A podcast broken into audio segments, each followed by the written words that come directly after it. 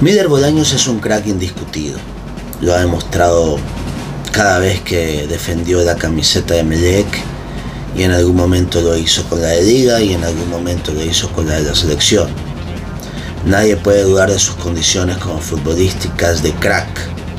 Está dentro de uno de los mejores jugadores que ha tenido nuestra liga en, en los últimos 15 años, 20 años. Eh, pero también ha sido cuestionado por su, por su disciplina.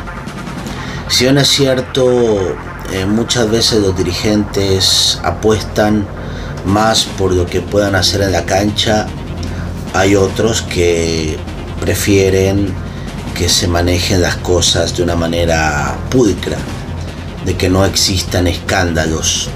Y lastimosamente Mider Bolaños no se escapa de estos escándalos. Cuando recién empezó su carrera, él fue suspendido por haber dado doping positivo. Y, después tuvo nuevas oportunidades eh, cuando llegó al club Sport Y en el Emelec demostró toda su calidad como futbolista. Más allá que en algún momento la indisciplina también le pasó factura y la directiva de Emelec eh, lo terminó disculpando. ¿Será este un nuevo episodio de la situación de Mider Bolaños en la cual se arma todo un show y después termina siendo eh, disculpado? Lo cierto es que se habla de indisciplinas graves, eh, el haber ingresado a una chica a la concentración del complejo de los Amanes. Y lamentablemente ahí tenemos que decir dos cosas. Hace un par de meses fueron sancionados tres jugadores de Demelec por falta indisciplinaria.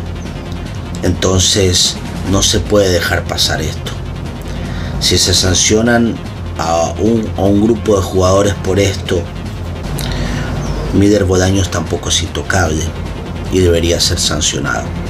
Hay muchos rumores que Mider Bolaños terminaría dejando el equipo y eso obviamente sería una baja importante. Los números en los últimos partidos de Mider no han sido fantásticos, más allá de que tuvo un primer semestre cuando, cuando recién llegó, que marcó muchos goles y fue un jugador importante.